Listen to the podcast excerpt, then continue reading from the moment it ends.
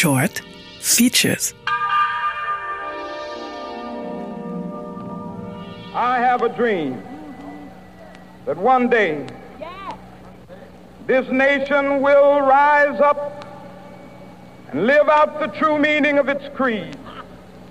We hold these truths to be self evident that all men are created equal. Am 28. August 1963 hält Martin Luther King am Marsch auf Washington für Arbeit und Freiheit seine berühmte Rede gegen Rassismus.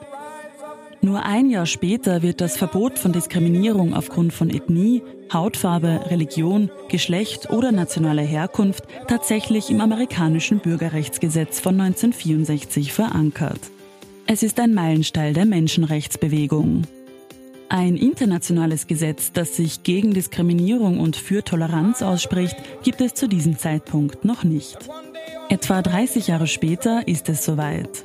Als Folge der ethnischen Konflikte in Afrika, auf dem Balkan und im Kaukasus, die zu Krieg und Völkermord führen, möchte die UN zu ihrem 50-jährigen Bestehen ein klares Zeichen für Toleranz und Frieden setzen. 1995 wird also zum Jahr der Toleranz deklariert und die Grundsatzerklärung von Prinzipien der Toleranz wird von 185 Mitgliedstaaten der UNESCO unterzeichnet. Seither wird jährlich am 16. November der Internationale Tag für Toleranz begangen. Was hat sich seitdem getan?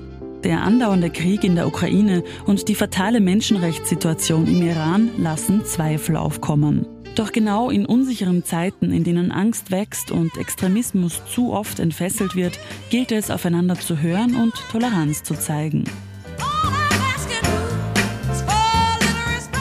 Und daran kann jede und jeder Einzelne von uns arbeiten. Toleranz impliziert per Definition, dass man mit jemandem nicht derselben Meinung ist, diese aber akzeptiert. In vielen Fällen sind wir intolerant gegenüber anderen, weil uns Wissen fehlt.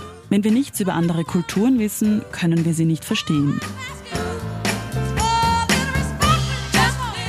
Indem wir einen offenen Geist pflegen, uns mit anderen Kulturen beschäftigen, Bücher lesen, Dokumentationen schauen und, ganz wichtig, Menschen anderer Kulturen kennenlernen, steigern wir unsere Fähigkeit, sie zu verstehen und zu tolerieren. Doch für Intoleranz braucht es nicht einmal kulturelle Unterschiede. Anstatt ihre Meinung nicht zu tolerieren, können wir versuchen, unseren Verwandten, Arbeitskolleginnen und Nachbarinnen öfter zuzuhören. Wir sind vielleicht nicht in der Lage, die Erfahrungen anderer Personen vollständig zu verstehen, aber wir können versuchen, die Perspektive zu wechseln, um andere Wahrnehmungen zumindest etwas besser nachvollziehen zu können. Und warum das alles? Weil Toleranz notwendig für ein friedliches Zusammenleben ist. Oder um es in den Worten der UNESCO zu sagen, weil dauerhafter Frieden in den Köpfen der Menschen beginnt. Lucia Scapatetti für Radio Superfly.